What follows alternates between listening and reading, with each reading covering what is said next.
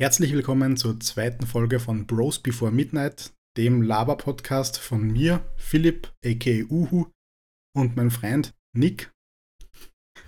Hallo. Diese Woche ähm, haben wir uns entschlossen, dass wir über das Thema mechanische Tastaturen quatschen. Nachdem wir letzte Woche richtig geil in, unseren Podcast gestartet sind mit ein bisschen Messer und Zigarren, geht es heute mal um ein wenig was anderes. Genau. Und äh, das ist aber nur wahrscheinlich eines der Themen, worüber wir heute reden werden. Und wenn es euch am Ende der Folge taugt, äh, könnt ihr uns ja abonnieren auf den ganzen gängigen Kanälen, wo man auch Podcasts empfangen kann. Genau. Cool. Mechanische Tastaturen. Also vielleicht mal kurz abholen. Es gibt ja extrem viele Tastaturen da draußen. Zum Beispiel es gibt die, die eingebaut sind in Laptops, es gibt die, die man so kaufen kann als Zubehör, es gibt von Logitech ganz viel. Und der große Unterschied zwischen diesen Tastaturen ist, dass es eine kleine Community gibt. Ich glaube, die ist gar nicht so klar, aber halt in absoluten Zahlen sind das halt äh, nicht so viel. Die, ähm, die lieben halt mechanische Tastaturen. Und die unterscheiden sich dadurch, dass die quasi äh, einen Tastenanschlag durch mechanische Arbeit auslösen. Während du zum Beispiel bei so einer klassischen Tastatur, die du einfach bei jedem Computer dazu geschenkt kriegst, hast du Membrantastatur. Das heißt, da drinnen gibt es einfach so einen Silikon, Dübel. Du da mhm. druckst in der Tastatur, dann biegst du den einfach um und der Silikondübel löst dann quasi einen Tastenanschlag aus, was halt nicht sehr sexy ist. Das ist halt sehr matschig, das Gefühl, und äh, die meisten Leute sagen halt irgendwie, dass das nach einer kurzen Zeit dann hinig ist und dann, ja. Und die Gamer sagen sowieso, darauf kann man nicht geil zocken und so und darum will man das eigentlich nicht. Okay. Und deswegen greifen viele gerne zu mechanischen Tastaturen. Ähm, genau. Klassischerweise gibt es äh, von den großen Gaming-Marken, kennt man vielleicht so, ähm, Razer, Logitech, gibt es mechanische Tastaturen von Haus aus, mhm. aber nicht alle enthalten alle Features. Ähm, wenn wir jetzt zu den Features weitergehen, also grundsätzlich muss man sagen, eine mechanische Tastatur hat sehr, sehr, sehr wenig funktionale Vorteile. Wenn du äh, am mittleren oder am höheren Ende äh, von den ähm, bei den Preisen bist, weil das ist dann eigentlich nur noch Ästhetik und Akustik. Okay. Der Rest, äh, der Rest hat eigentlich keine wirkliche Funktion, meiner Meinung nach. Äh, davor, also in einem günstigeren Segment, das heißt in einem 100 Euro bis 150 Euro Segment, hast du eigentlich schon noch Vorteile. Also zum Beispiel gibt es da ähm, für diese mechanische Arbeit, wenn du da einen Tastenanschlag auslö auslösen willst, gibt es sowas, das nennt sich Switches. Das ist einfach so ein Schalter und diese Schalter haben unterschiedliche Resistenzen oder unterschiedliche ähm, Stufen, wo die halt quasi diesen Tastenanschlag aktivieren. Okay. Und Gamer wollen zum Beispiel immer gerne lineare mit sehr wenig Resistenz, sodass die quasi die Taste nicht komplett auslassen müssen und wieder aufwidappen müssen, mhm. sondern man kann da viel leichter tippen, ähnlich wie auf einem, ich sag mal, auf einem Touchscreen. Also, dass sie einfach weniger Weg haben, kann man so sagen. Genau, also genau, der Weg äh, zurück, also die Taste geht nach oben, ist viel geringer als bei einer herkömmlichen Tastatur. Mhm. Äh, dadurch kannst du halt viel früher den Tastenanschlag wieder neu auslösen, ohne dass du halt quasi jetzt irgendwie so ein Ghost-Command ausgelöst hast. Okay. Also, ich sag mal, Fortnite-Spieler, die zum Beispiel konstant strafen, also auf Q und R oder Q und E umeinander rennen, ja. von links nach rechts, die klicken da so oft drauf teilweise, ähm, dass die da halt irgendwie vor dem Krampf kriegen, wenn der Finger immer so weit aufgehen muss. Und wenn ist du acht Stunden am Tag zockst und wenn du dann halt den Finger quasi nahezu liegen lassen kannst, äh, dann ist es halt viel angenehmer. Ja. Ansonsten gibt es nur noch den anderen Vorteil, dass sie eine Tastatur ähm, äh, leiser verhält, also abhängig von den Schaltern, die du einsteckst, äh, zum Beispiel durch eine hohe Resistenz und lineare Schalter, gibt es quasi die Möglichkeit, dass du Reibungswiderstand ähm, auflöst, aber dadurch die Federwiderstand halt erhöht wird. Das mhm. heißt, wenn du so, so, typische Raketenfinger hast, die mit zwei Zeigefingern auf die Tastatur schießen, ähm, kannst du das auch nochmal abfedern und dann ist es nicht so laut, wenn du zum Beispiel in einer, keine Ahnung, in einem Homeoffice oder in einem Büro arbeitest, wo viele Leute neben dir sind. Das ist mir zum Beispiel immer lieber. Also, so meine, meine Herangehensweise an der Tastatur war eigentlich immer die, ich kaufe mir die von Logitech und mit der bin ich eigentlich immer sehr gut gefahren. Und die letzte Tastatur, die ich mir vor vielen Jahren gekauft habe, war eben auch schon so eine mechanische.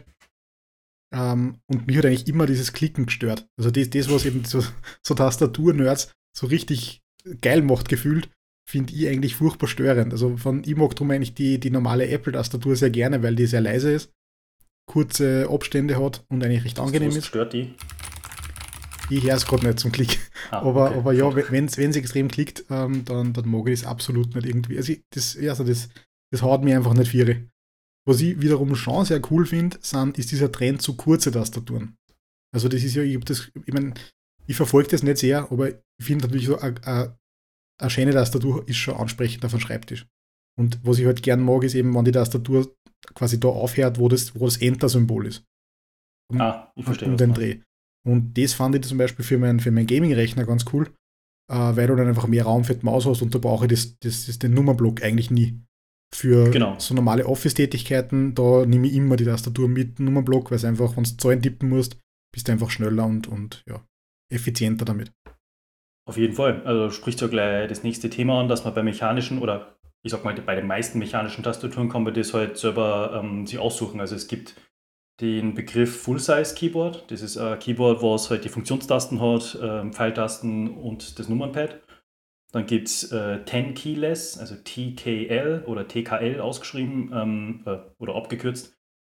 Äh, das heißt, du hast einfach kein Nummernpad, aber du hast weiterhin die Pfeiltasten. Und wenn du ganz minimalistisch unterwegs bist, äh, gibt es die 60% Keyboards. Das heißt, du hast da keine Pfeiltasten und es hört genau da auf, wo die Enter-Tasten aufhört. Und du hast auch keine Funktionstasten. Das heißt, die oberste Tastenreihe ist Escape und dann fängst du mit 1, 2, 3, 4, 5 an. Mhm. Ähm, es gibt so ganz viele Hybride dazwischen. Ich habe zum Beispiel eine, das ist eine 65-prozentige. Du hast da zumindest nur die Pfeiltasten und du hast da ganz rechts oben zum Beispiel auch die Delete und Page-Up- und Down-Tasten. Mir ja. waren ja zum Beispiel persönlich die Pfeiltasten wichtig, weil ich merke, wenn ich irgendwo eine tippe und bei der Arbeit zumindest und irgendwie einen Tippfehler gemacht habe, dann möchte ich nicht das ganze Wort löschen oder mit meiner Hand umgreifen zur Maus, mhm. sondern ich tippe einfach auf, dem, auf der Pfeiltasten und dann kann ich das besser ausbessern. Okay. Ja, wir werden eh, du hast ja richtig coole Fotos gemacht heute. Ähm, die werden wir auch, machen wir ein bisschen ein shameless Plug, äh, auf dem Instagram-Kanal posten und zum, ähm, zum Post von der Folge dazu, dann kann man sich das ein bisschen anschauen, über was wir reden. Ähm, Video genau, vielleicht möchte man mal von Anfang an nicht machen.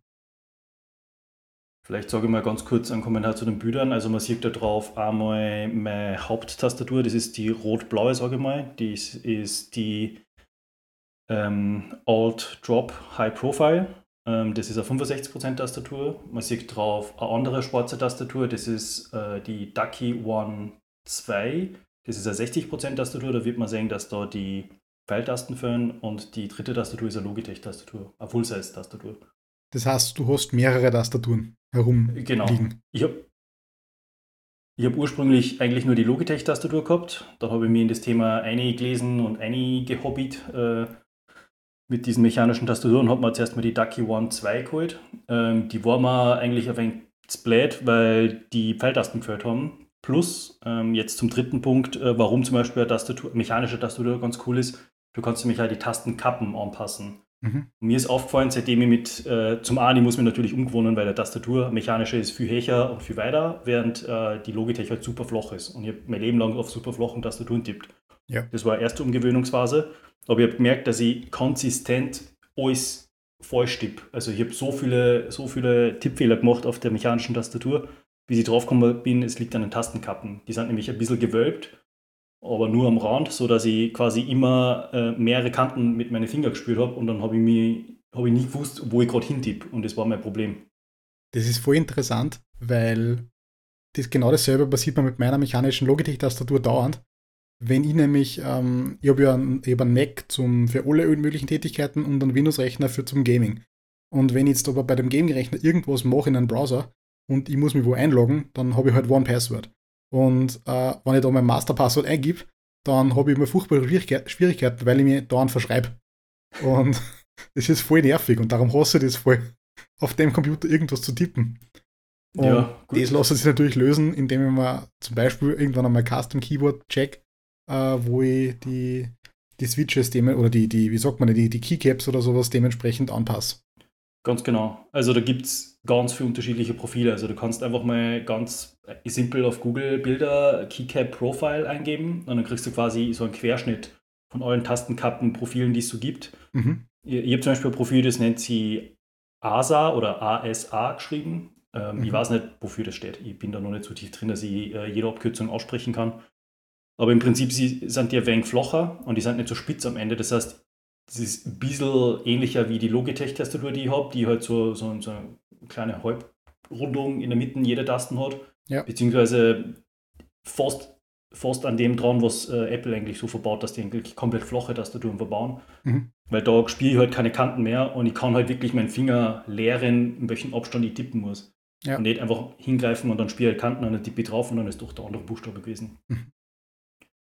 Aber was auch wieder leider deppert ist, ähm, wir sind leider in Deutschland, wir haben ein anderes Layout, wir haben ein ISO-Layout mit, äh, wo die Umlaute drauf sind, wo das Z und das Y vertauscht ist, wo zum Beispiel die Enter-Tasten wenn größer ist, wir haben ähm, andere Symbole auf den Zahlen, auf den Ziffern. Und äh, das Blöde ist, die meisten, meisten Keycaps, die existieren da draußen, existieren für amerikanische Profile. Das sind, Okay, also ähm, die QWERTY oder wie heißen, oder?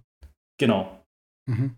und äh, da habe ich zum Beispiel auch das Problem gehabt, dass ich bei meiner anderen mechanischen Tastatur, dass ich irgendwas finde, was mir taugt, weil ich möchte halt nicht Geld ausgeben für irgendwas, was mir nicht taugt. Und ich habe da einfach nichts gefunden, was mir taugt. Mhm. Zumal äh, die anderen Profile, diese Tastenkarten mit den Profilen hat es einfach nicht gegeben auf Deutsch. Das heißt, ich hätte eigentlich mit so einer halb deutschen, halb amerikanischen Tastenkartenkombination auf meiner anderen Tastatur arbeiten müssen, damit das überhaupt geht. Ja. Dann habe ich mich nicht wirklich schweren Herzens, weil ich, ist halt ein neues Gadget, taugt mir halt, ähm, habe ich, habe ich mir eine neue amerikanische Tastatur gekauft. Ähm, das ist die Drop Alt.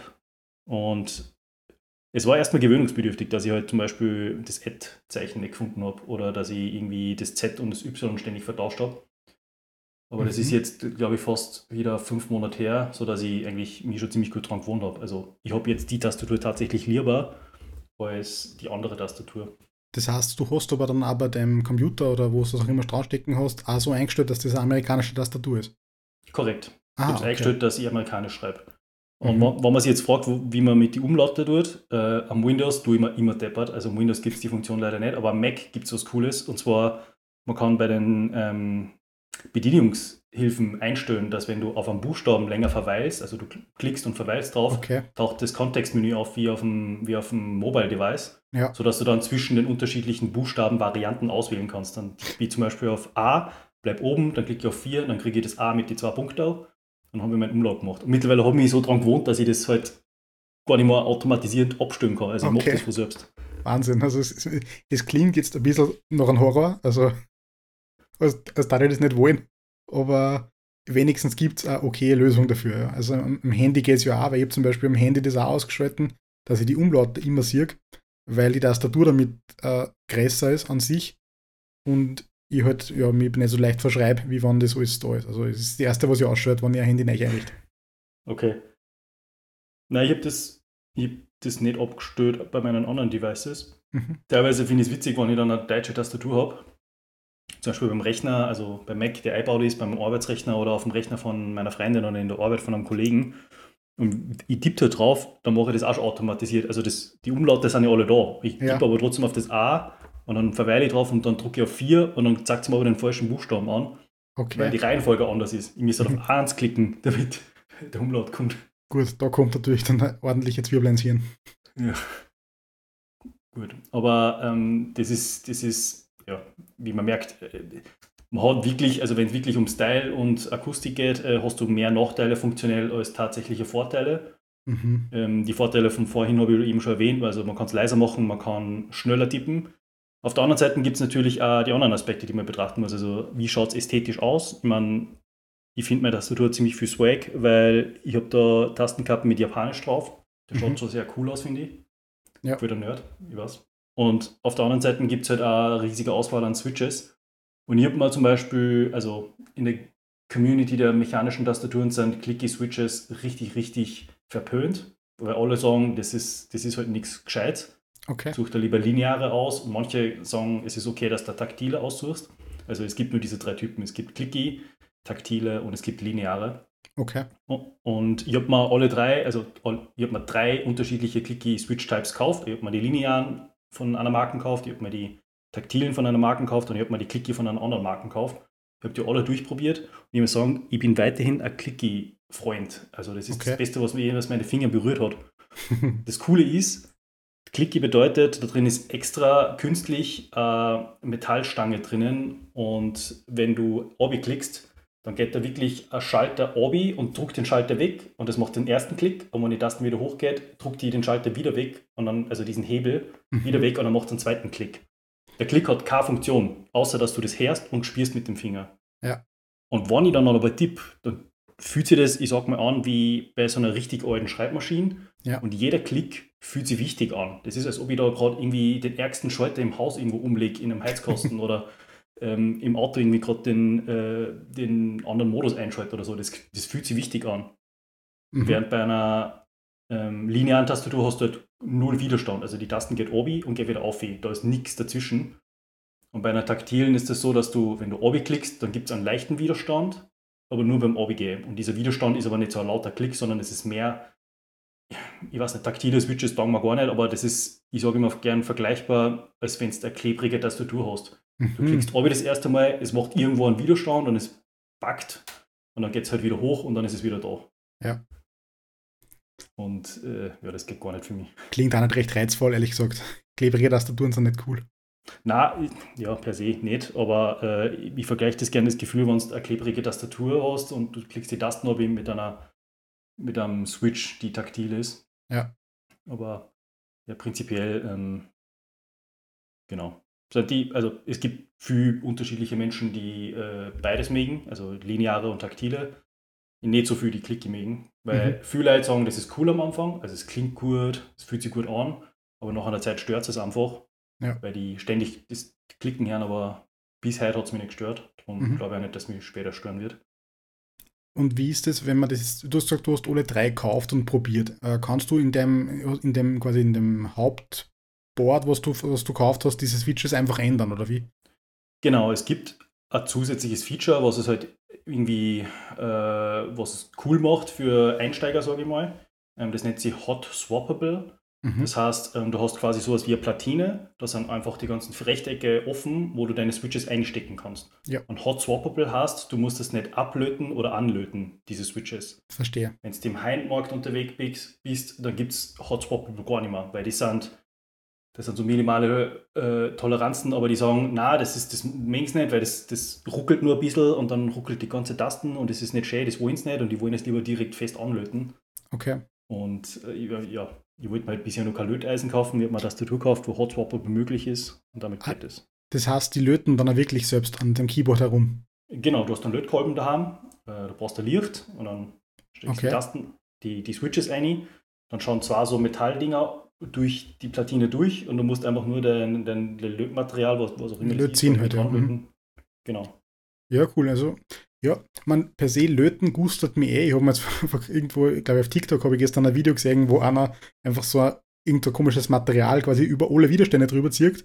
Das macht er dann mit so einem kleinen Föhn warm und das verteilt sich dann perfekt auf die, auf die Kontakte. Das, ich, das ist halt so einfach, das schaut einfach geil aus. Aber ich glaube, zum letzten Mal gelötet habe ich, wie mein Nas eingegangen ist, weil, ja. Oje, was hast du denn da da? Oder was hast du denn da da müssen? Ähm, ich habe äh, Synology NAS und anscheinend hat meine, meine Baureihe einen Fehler, dass da irgendein Widerstand fällt. Und jetzt irgendwann ist mir aufgefallen, dass mein NAS auf einmal nicht mehr hochfährt oder irgendwie hängen bleibt oder sowas. Und dann habe ich es runtergefahren und dann hat es sich nicht mehr starten lassen. Das habe ich dann gegoogelt und ich war, wenn man dann gedacht, oh Mann, ey, ich mein, die ist jetzt gerade einmal irgendwie drei Jahre alt oder so. Ich will eigentlich jetzt keine Eiche kaufen, weil das ist echt nicht billig. Vor allem für das, was ich verwende. Ähm, und jetzt, dann habe ich da ein googelt und habe ich ein Forum gefunden, da gibt es einfach einen so einen Widerstand und wenn es dann auf, die, auf den richtigen Ort drauf lötest, dann geht es wieder. Und ich habe gedacht, das kann niemals gehen. Also das, das es nicht. Und dann, dann bin ich, dann habe ich gedacht, ja gut, wenn es hin ist, ist es eh hin, äh, dann mache ich es halt hiniger, weil Garantie habe ich keine mehr. Und bin ja. dann zum, zum Konrad gefahren, so, keine Werbung übrigens, aber der ist halt in, in meiner Nähe. Und äh, hat mir dort einfach diesen Widerstand, der da empfohlen wird, gekauft das kostet nichts. Also ich glaube 2 Cent oder irgend so oder ein. Und ich habe mir halt einfach 5 genommen, weil mir dachte, vielleicht ist einer hin. Äh, bin dann ähm, zu meinem Dad gefahren. Ich habe dann gleich noch einen RAM gekauft, weil mir dachte, wenn ich schon den Schofen habe, dann mache ich gleich noch RAM-Upgrade. Ähm, und mein Dad ist halt so Modellflug, äh, also Modellbauer im Prinzip. Oder war er einmal. Und ähm, von dem her hat er da ein wenig Wissen. Dann haben wir die zerlegt, haben diesen einen Kontakt gefunden, wie er in dem Video beschrieben worden ist, haben einfach den Widerstand eingelötet und auf einmal geht's. Und jetzt, jetzt drehen sie einfach wie ein Ansa seit, glaube seit zwei Jahren. Und das war einfach so die, diese, dieser A-Cent-Fix für, für das Teil, ja. Und das habe ich einfach genial gefunden. Du hast du dafür extra noch einen Lötkolben gekauft oder hast du den schon gehabt? Na, wie gesagt, er hat halt alles. Also das ist ah. allgemein, wenn ich irgendwas brauche für, fürs Auto oder für, keine Ahnung, dann, dann fahre ich zu ihm, weil das hat das alles daheim. Ja. ja. Ja, gut, Lötkolben hat mein Papa nicht. Die hat mehr so fette Baumaschinen, Bohrmaschinen ja. und so Sägen und solche Sachen. Mhm. Aber.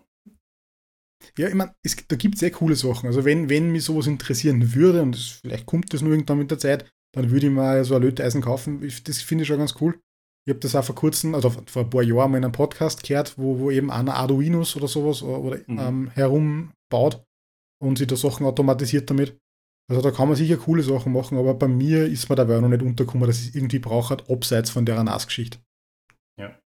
Ja, ich habe mir ganz kurz überlegt, nur bevor ich meine erste mechanische Tastatur gekauft habe, so gehe ich vielleicht direkt all in, kaufe noch was vom oberen Ende von den ganzen mechanischen Tastaturen und Lötkolben und mache das Ganze selber und mache das hm. Ding fett. Aber dann hat man gedacht, Alter, na, ich fange einfach unten an und wenn ich es wirklich, wirklich, wirklich gerne mache, dann vielleicht äh, auch noch das ganze andere Zeug. Aber bisher habe ich mir einfach von dem unteren Ende aus der unter Anführungsstrichen diese Tastatur kauft, meine Switches sind drin, die Tastenkarten sind drin und bisher habe ich keine Beschwerden. Und ich glaube auch nicht, ja. dass ich nur Ärger upgraden, upgraden muss, es sei denn, ich gewinne im Lotto und ich kann es leisten, dass ich einfach meinen Schreibtisch komplett gelb einrichte oder so. Okay. Ja, ich meine, es klingt für mich eh vernünftig, wie du es gemacht hast, weil wenn es wirklich so ist, dass man da, dass es da verschiedene Dinge gibt, dann ist es sicher sinnvoll, jetzt einmal was zu kaufen, was man hotswappen kann, das dann einmal herumzuprobieren, ob man das gefällt. Und ich meine, ehrlicherweise, Tastaturen halten normal recht lang. Also ja.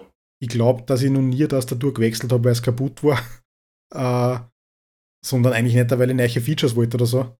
Aber ja, in dem Fall, ja, vielleicht, vielleicht lache ich mir das einmal an. Ja. Was, was muss man da ungefähr auslegen? Also was kostet so ein, so ein Beginner-Setup und was ist jetzt wirklich so der High-End-Bereich? Also, sagen wir mal, wenn du stabile Qualität willst, da wo du auch noch was einstecken musst, ähm, bist bei ungefähr 200 Euro. Okay. Ich habe mir äh, ein Keyboard gekauft, ähm, die aus Amerika angeliefert worden ist. Das heißt, äh, nur mal Zoll und nur mal Versandkosten. Mhm. Und die haben relativ gute Sachen. Also die Tastenkappen sind fein, die Switches sind fein, alles ist fein. Es gibt eine Sache, die musst du beachten.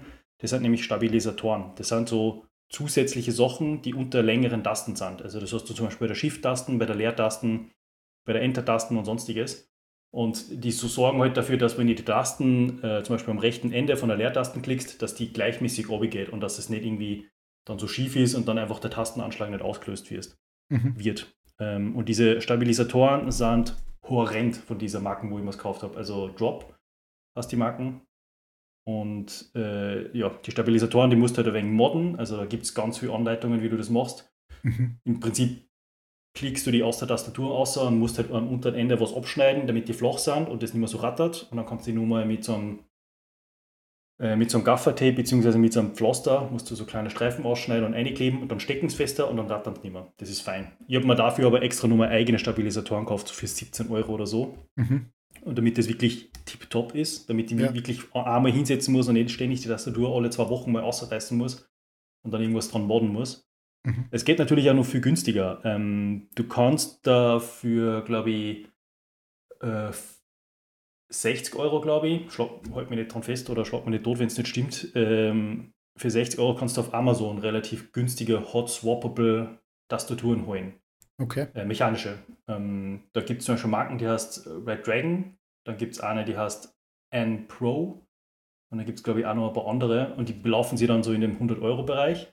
Mhm. Und theoretisch muss man nicht unbedingt neue Sachen kaufen und einstecken. Es gibt viele Tricks in dieser Budget-Community, wie man mit so Pflaster und vielleicht ein paar so Stanley-Messer oder so, dass man da die Tastatur so hinmoddet, dass die relativ fein ist. Ja. Natürlich geht es dann auch weiter. Du kannst dann zum Beispiel dir so Sachen kaufen wie ein Switch-Opener. Das ist schon was wie so, weiß nicht, musst du dir vorstellen, das ist wie ein Korkenzieher in der Funktion. Du, machst, du drückst einfach drauf mhm. und dann geht der Switch auf und dann kannst du die Switch halt von innen nur mal einschmieren mit so einem, mit so einem Schmiermittel, ja. damit der Widerstand verringert wird. Ähm, dadurch klingt die Nummer besser und auf der ja. anderen Seite ähm, reduzierst du nur mal den Widerstand, weil es gibt äh, Switches, die sind sehr kratzig. Ja. Und bei, also ja, ungefähr so. Und wenn du dann aber sagst, okay, ich habe eine swappable Tastatur, ich möchte jetzt Switches kaufen, dann geht halt das mit dem Preis los. Also es gibt Switches zum Beispiel von so einer chinesischen Marken, die heißen Akko, also A-K-K-O. die haben relativ günstige Switches. Mhm. Du kriegst, glaube ich, so 120 Stück äh, pro, na, du kriegst, glaube ich, 70 Stück pro Packung. Eine Packung kostet, glaube ich, irgendwie so 20 oder 30 Euro. 20, Ja. glaube ich, sogar nur. Und dann gibt es aber auf dem anderen Ende halt Tastaturen, äh, so Switches, die, die halt viel mehr kosten. Also zahlst, glaube ich, auch 50 Euro für, glaube ich, 60 Stück oder so. Ja. Und abhängig davon, natürlich, wie groß die Tastatur ist und wie viele Tasten der Tastatur hat, musst du halt mehr von diesen Switches kaufen. Darum Okay. kaufen, glaube ich, auch viele Leute gern kleinere Tastaturen, weil das dann einfach günstiger wird mit der Zeit. Ja, meine, Aber- wir können ja mal so ein paar so Links von ein paar so Tastaturen in die, in die Podcast-Beschreibung reingeben. Dann kann man sich das einmal anschauen, ob das vielleicht für jemanden irgendwas ist. Auf jeden Fall. Und gibt es aber da irgendwie, ich meine, das sind lauter so Bastelsachen. Also das heißt, man kauft halt das, das Board und so weiter, aber gibt es auch irgendwelche Komplettlösungen für Leute wie mich, die das Basteln gar nicht interessiert und die einfach sagen, ich möchte einfach eine geile Tastatur haben. Ja, also das gibt's. Ähm, also meistens mit Kompromissen, weil du kaufst halt eine Tastatur, sagen wir mal, für Fixpreis 110, 120 Euro, die ist fein und dann taugt da irgendeine Sache nicht zum Beispiel. Mhm. Wenn es zum Beispiel ein bisschen kratzig ist, vielleicht ist die doch klicky und du willst doch lieber die lineare, dann hast du halt 120 Euro ausgeben für was Fixes. Ja. Und für jede Funktion, die du haben möchtest, sowas wie Hot Swappable oder dass die besondere Switches haben oder so, musst du halt immer mehr Geld ausgeben. Ja, Und da gibt es halt, also ganz klar, Razer, Logitech, die haben auch mechanische, mechanische Tastaturen, kann man, kann man gut weiterempfehlen als Starterding. Es gibt aber zum Beispiel eine Marken, ähm, die heißt Ducky, also wie die Ente auf Englisch. Mhm. Die ist äh, taiwanesische Marken und die ist aber sehr bekannt dafür, dass die sehr große Variationen an unterschiedlichen Tastaturen ähm, fix und fertig verkaufen. Und jetzt haben sie gerade äh, eine neue Reihe ausgebracht, die wird die nächsten paar Tage, äh, glaube ich, live in Deutschland verkauft. Ähm, da ist das Hot Swappable Feature mit dabei. Da okay. kostet zum Beispiel so ein 60% Keyboard mit Vorab- und Tastenkappen und Stabilisatoren mit deutschem Layout, mit Hot Swappable Switches, kostet glaube ich irgendwie 130 Euro. Und dann Mhm. kaufst du die, steckst die an, fertig. Brauchst nichts tun. Die hat Licht dabei, die hat alles dabei. Cool. Ja, dann kann man da ja mal reinschauen. Voll. Gibt es nur irgendwas zu dem Thema Tastaturen, was du berichten kannst? Klar, also wenn es einfach nur um den Swag am Schreibtisch geht, äh, fängt es ja an, dass du mit den Ac- Accessoires rund um den anderen, äh, rund um die Tastatur arbeitest. Also es gibt zum Beispiel Leute, die kaufen sie extra dafür, damit der Tisch sauber ausschaut. So ein, äh, so ein gerolltes Kabel, was du anstecken kannst. Das kenne ich. Ja. Das, das ist auch absurd, was das teilweise kostet. Das kann man Okay. teilweise sogar selber machen mit so einem, äh, mit so einem Hitzestab, glaube ich. Es ist Ah, ja wirklich? quasi ein Kupferkabel, das rollst ein, das erhitzt und, und dann lässt du das irgendwie abkühlen und dann ist das Kupferkabel halt gebogen und es bleibt dann so, wie so, so eine Okay. Feder schaut das dann aus. Genau, ja. Ähm, was man nur machen kann, ist, äh, dass die Tastatur äh, eine Unterlage kriegt. Das heißt, so entweder aus Stoff oder aus Leder oder aus irgendwie irgendeinem anderen Material, wie auch immer. Kannst ja so eine Schreibtischunterlage hinstellen. Ja. Dadurch hat die Tastatur dann quasi eine Dämpfung und wenn du dann ganz arger Enthusiast bist und einen Tastenanschlag machst, dann wird quasi der Sound nur mal ein bisschen gedämpft, weil das nicht Mhm. direkt auf die Tischplatten geht und die Tischplatten das sofort äh, außergibt wie ein Lautsprecher, sondern durch diese Tischunterlage wird das nur mal weicher. Natürlich, wenn du eine mechanische Tastatur hast und nur so Apple-Tastaturen gewohnt bist, dann wirst du wahrscheinlich auch nur Handballenauflage brauchen. Da gibt es auch eigene Finishes, Holzfarben und sonstiges. Ich habe mir einfach die Okay. günstigste gekauft, die ich gefunden habe. Okay. Ja, Stimmt eigentlich, das gehört, auch dazu. Ich meine, bei der Apple-Tastatur ist ja keine dabei, aber eigentlich bei allen anderen klassischen Tastaturen hat man schon zumindest irgend so eine Rampe, wo man die, Genau. die Hände drauflegt. Ja. genau. Also im Prinzip brauchst du diese Rampe nicht. Entweder du Mhm. tippst eh so, dass das alles gemütlich ist für die, oder du lebst halt, was nicht, so ein klassisches Notizbuch, was man so hat, drunter so A5-Notizbuch. Okay. Dann reicht das auch vollkommen als Rampe. Äh, ich Ja. habe mir da halt das günstigste von Amazon gekauft, was da gegeben hat. Ja. Äh, Es ist einfach so Holzding mit so Silikon-Fiers, damit es nicht wegrutscht. Ja. Das da wir auch in die Beschreibung, dann ist alles rein. Das ist Und dann da ist eine. Mein ganzen Genau. Schreibtisch da meine ich. richtig. Ja, cool. Und jetzt, man, Tastatur geht in der Regel nicht ohne Maus. Was, was würdest du jetzt für eine Maus dazu empfehlen? Ja, das ist, glaube ich, ein bisschen jeden Typen und, äh, ähm, überlassen, weil ich habe zum Beispiel ganz klassisch vor drei Jahren mir die Logitech MX gekauft, MX Master. Ja, ja. Mit der komme ich ganz gut klar. Ähm, auf der anderen Seite nutze ich aber, wenn ich arbeite, gern ein Trackpad, weil wir arbeiten auf Mac-Geräten und wir arbeiten sehr viel mit äh, ich sag mal, Miro, Figma und sonstiges. Das heißt, äh, wenn ich da irgendwie zoomen muss oder so, möchte ich nicht irgendwie ein Tastenkürzel und dann mit dem Mausrad arbeiten, sondern ich möchte einfach irgendwo schnell einspringen und wieder ausspringen können. Mhm. Und gleichzeitig gibt es ja die ganzen Wischgesten auf dem Mac und das ist einfach blöd, wenn du da irgendwie was nicht, eine Maus hast. Ja. Die Magic Maus kann ich, also mit der komme ich gar nicht klar. Ähm, ja, das ist eh, das ist ein Streitthema, aber im Endeffekt für mich ist auch die MX Master eigentlich die einzige Maus, die es gibt. Ähm, ansonsten, also ich, ich meistens eine Trackpad-Maus und, und äh, Trackpad-Maus und Tastatur und damit fahre ich nicht ganz gut. Ja. Ja. Ähm, es gibt, soweit ich weiß, ich habe mir da mal umgeschaut, von Razer gerade eine neue, also nicht neu, aber von Razer gibt es jetzt irgendwie eine Version, die ein bisschen der MX Master nachempfunden ist. Okay. Und hat halt Razer-Qualität, also wahrscheinlich äh, gut also bewährt. Ja, ich weiß nicht. Ich glaube, die haben schon aufgeholt. Wirklich? Okay. Ich weiß nicht. Ich, ich bin irgendwann aufgehört mit Razer. Ich bin, bin eher so ein Logitech-Mensch. Aber ja, das ist, ja, das ist, glaube ich, einfach Geschmackssache. Ich büte mir sein. Kennen tue ich die wenigsten Leute, die Razer-Sachen verwenden, aber das sind halt alles auch irgendwie Arbeitskollegen. Also die haben daheim ja. einfach einen Mac stehen und das reicht. Eben. Ähm, ja, weiß nicht. Ja, ich habe auch mal überlegt, ob ich mal so eine Maus hole. Also ich habe eine vertikale Maus auch noch, ähm, wegen meiner Handgelenksverletzung. Ah. Das ist so eine ergonomische, die ist quasi wie die MX Master, bloß um, ich sag mal, 70 Grad nach oben gedreht, nach rechts ja. gedreht. Die ist auch ganz cool. Ähm, die nutzt aber gerade meine Freundin in der Arbeit, weil die halt jeden Tag ins Büro fährt. Und ja. die hat jetzt auch schon durch Homeoffice und so weiter leichte Sehenscheidenentzündung und ja, die nutzt die gerade, damit es okay. schlimmer wird. Die schaut ein bisschen aus, wie wenn man so Haifischflossen oder Finne äh, in der Hand hat, oder? Ja, genau. Genau. Habe ich auch schon mal überlegt, aber irgendwie bin ich dann immer noch trotzdem bei einer klassischen Maus geblieben.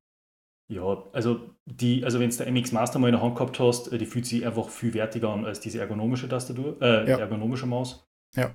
Und wenn du in einem Büro arbeitest, dann kannst du, musst du darauf einstellen, dass du angesprochen wirst drauf. So, hey, was hast denn du da? Mhm. Ja, voll. Nein, ich habe mir vor kurzem die MX Master 3, glaube ich, heißt es geholt. Die finde ich ein Wahnsinn. Also auch von der Qualität her taugt mir die voll. Das ist schon sehr cool. Das Einzige, ja. beim, beim Videoschneiden taugt mir das, das Radl nicht so, beim, beim Zoomen, das springt ab und zu, wenn man es schnell draht. Aber das ist, glaube ich, eher so Software-Feature, also Software-Fehler, ja. als von der Maus selber. Okay. Ja, ansonsten, ich meine, es gibt halt so viele Spielereien da draußen. Also viele Leute zum Beispiel arbeiten gerne mit so einer, ähm, mit so einer kabellosen Maus. Mhm. Wobei die Maus äh, an sich muss ja dann aufgeladen werden, entweder über Kabel oder dann über Batterien. Und da gibt es mhm. so Spielereien, wo du ein Mauspad hast, was automatisch die Maus induktiv, glaube ich, auflädt, solange ja. du die Maus da drauf lässt. Da haben wir auch mal gedacht, vielleicht ist das was für mich. Ich meine, ich muss halt sagen, ich glaube, ich lade meine Maus einmal alle zwei oder drei Monate auf. Von dem her weiß ich nicht, wie wichtig das ist. Das ist auch so, so eine Nonsens-Diskussion, finde ich, mit der Magic Maus. Man kann von dem Ding halten, was man will, aber ich finde, das Problem, dass man es unten ansteckt, gibt es einfach nicht. Weil der Akku von dem Teil halt ein Jahr oder ein halbes Jahr und dann launchst du das halt einmal über die Nacht auf und es schreit ja eh früh genug, dass es klar wird. Und zur Not ja. steckst du das fünf Minuten an, dann halt garantiert einen Tag, machst du währenddessen einen Kaffee und dann ist wieder, dann passt es wieder, ja. Aber ich, man sieht so viel Memes von der Maus und ich finde einfach den ganzen Hate hat das Teil nicht verdient. Also es hat Hate verdient wegen anderen Dinge, aber nicht wegen am Laden. Ja, ich glaube, ich glaube, wir sind aus einer Zeit, wo so viel von Apple produziert worden ist, wo sie so viel Wert auf Design gelegt haben. Egal wie die Funktion war, aber es war alles perfekt allein dann ausgerichtet und alles war durchdacht. Ja. Und jetzt hat man sich einfach gefragt, wieso hat man diesen, diesen, diesen Steckplatz einfach verschoben nach unten? Wieso ist das passiert? Und mhm. weil die hat man ja vorher, glaube ich, ganz normal mit Batterien aufladen können. Genau. Und warum ist jetzt halt da unten dieser Stecker und nicht wie bei den meisten oben? Gut, Design, ja. klar, dann war es nicht mehr so schön gewesen, aber. Man kann sich auch fragen, warum ist es nicht ergonomisch? Ich meine, das sind lauter so Dinge. Warum schaut das seit zehn Jahren so aus? Ich verstehe es nicht. Aber andererseits, es gibt auch Leute, die den Vorgänger von der Magic Mouse Megen haben, das verstehe ich auch nicht, weil die ist ganz schlimm, das Teil. Also die hat ein ganz kurzes Kabel, hat Infrarot, also geht quasi nur gefühlt äh, unter jedem Vollmond äh, auf, auf, weiß nicht, auf, ein, auf einer weißen Kurhaut. Äh, Also, keine Ahnung. Das, ja, geht man war, halt. war das die mit diesem Kugal oben? Ja, genau. Also, genau. Ja, die war, die war, also im Vergleich zu den anderen Magic-Mäusen finde ich die nur immer am besten. Wirklich? Ja. Weil Okay, nein, die paar Mal, wo ich mit der gearbeitet habe, war ganz schlimm. Also ich muss aber auch sagen, wie ich mit Mac angefangen habe, ist die Magic Mouse ziemlich genau danach rausgekommen. Und die habe ich dann mir gekauft. Oder ich glaube, habe ich es geschenkt gekriegt oder so. Aber ich habe es dann relativ schnell austauscht gegen eine, Magic, äh, gegen eine, eine MX Master, weil die Okay. einfach so viel besser ist.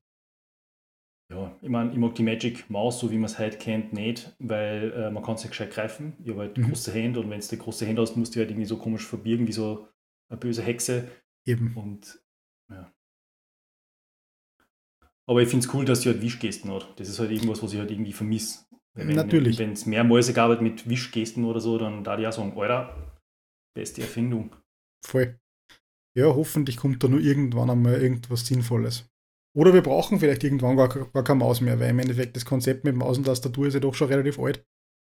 Ähm, und vielleicht kommt da ja mal trotzdem irgendeine, irgendeine Modernisierung, ja. Boah, das war's. Also, meinst du Hightech-Zeug wie Minority Report, dass du einfach Hm, Ich habe vor kurzem so so eine Tastatur gesehen, wo du ähm, im Prinzip nur eine Handvoll, ich glaube, sechs oder fünf Tasten hast und die kannst aber quasi wie ein Joystick in verschiedene Richtungen bewegen und über AI äh, er- errät das oder errechnet das, was du schreiben willst. Und somit kannst du quasi einfach äh, herumwischen mit deinen Fingern und schreibst dann einen Satz. Und das ist anscheinend die schnellste Form, wie man schreiben kann. Also komplett verrückt. Aber ist ja da Ja. wieder dann so eine Sache, das wird vermutlich nicht auf Englisch funktionieren, ähm, falls sie sich überhaupt durchsetzt. Ich meine, die Sache ist, also mit schnell schreiben, da hat man ja schon sehr viele unterschiedliche Entwicklungen durchgemacht, auch in der Tastaturwelt, um das Thema vielleicht nochmal zu- aufzugreifen. Es gibt so Tastaturlayouts, die nennen ähm, äh, Dvorak, sagt er vielleicht was? Das ist Na. einfach dieselbe Tastatur. Okay. Du hast quasi die Tastatur vor dir liegen, nur werden anders, werden die Tasten anders angeordnet. Die Buchstaben Okay. werden anders angelegt. Früher hat man die Buchstaben so angelegt, wie wir es heute kennen, bei der Schreibmaschine, damit sie die, die äh, wie sagt man dazu, die Buchstaben nicht im Weg kommen, wenn die auf das Papier Mhm. schlagen. Ähm, und man hat dann gesagt, okay, das ist einfach aus einer Not heraus entstanden. Und dann hat sich irgendwer Gedanken gemacht, wie man am besten und schnellsten irgendwie die Tasten so verlegen kann, weil ähm, damit halt jeder Finger irgendwie gleich oft genutzt werden muss. Dass die Selbstlaute nicht so eng beieinander sind, sodass du immer dieselben Tasten anschlagen musst. Mhm. Und dann ist irgendwer mit dem Layout rausgekommen, Dvorak. Und es ist halt voll, die, voll der Krampf, damit du das lernst, weil du hast Sehr halt klar. alles andere Intus und dann musst du erstmal jede andere Taste neu lernen. Mhm. Wenn du das mal gelernt hast, dann ist es halt so eine 10%ige Verbesserung. Okay, wow. Und dann gibt es natürlich auch andere Tastatur-Layouts. Du kennst ja Mhm. bes- bestimmt auch so ergonomische Tastaturen, die so geteilt sind, wo du mit zwei Ja. Händen so irgendwie tippen kannst. Äh, Du musst Mhm. halt auch lernen, wie du mit einer Hand perfekt die eine Hälfte von der Tastatur abtippen kannst. Ja. Weil ich tippe auch gern schon mal um also mit der rechten Hand auf das Q zum Beispiel. Mhm. Und dann gibt es noch ein Layout, das schaut aus wie ein Schachbrett. Das nennt sie ortholinear. Das ist quasi ein Schachbrett und auf jeden dieser Flächen ist halt eine Tasten drauf. Weil es gibt keinen Grund mehr, warum die Tasten so verschachtelt sein müssen. Es, es gibt keine Sachen mehr, keine Buchstaben mehr, die auf ein Papier springen, sondern du kannst es anlegen wie ein Schachbrett und dann musst du halt nicht umdenken. Du musst nicht denken, okay, das O ist jetzt so weit schräg rechts von dem J, es ist viel weiter schräg rechts von dem J als das R von dem D zum Beispiel. Ah, so meinst du. Okay. Und so kannst du halt sagen, okay, also direkt über dem F ist mir R, direkt unter dem F ist mir V und dann kann ich so alles tippen. Okay. Das ist auch nochmal Umgewöhnungsphase, aber da tippst du auch nochmal ein Stück schneller. Und dann kommst du halt schon an diese Grenze, wo du sagst, das ist das, was natürlich Menschen tippen können, ohne dass du halt irgendwie professioneller Tipper bist. Ja. Und also wenn du zum Beispiel irgendwie, ja, dann gibt es nur mal eine ganz andere Art von Tastaturen.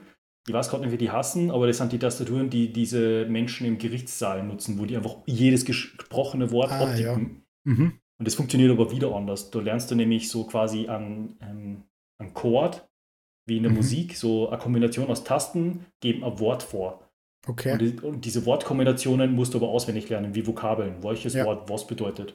Und dann kannst du teilweise, also ich tippe zum Beispiel mit grob 80 Wörtern die Minute. Mhm. Ähm, jemand, der sehr schnell tippen kann, der tippt teilweise mit 120 oder 150 Wörtern pro Minute. Mhm. Und diese Leute tippen halt mit 300 Wörtern pro Minute. Also Wahnsinn. das ist halt auf dem nächsten Level. Und Ja. ja. Aber Ja, das Nick- bringt halt nichts. Du bist extrem deep im, in Tastaturen-Game, wie, wie ich festgestellt habe. Komplett crazy. Aber mein Hirn raucht jetzt an Tastaturwissen, das ich jetzt mir angeeignet habe.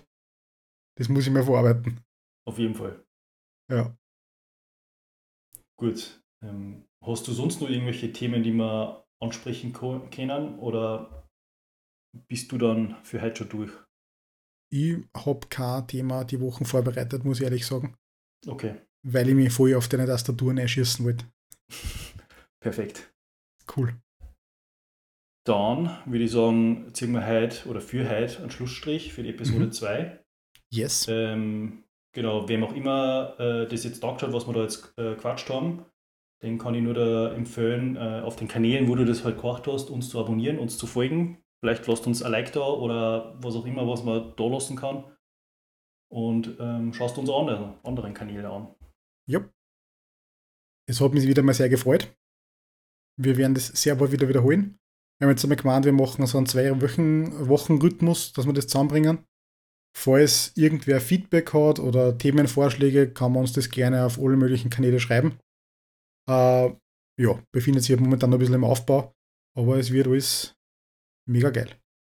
Fix. Ich freue mich auf eine, auf eine coole Zukunft. Passt. Also danke, Nick. Bis danke, zum nächsten Mal. Ciao und Servus. Ciao.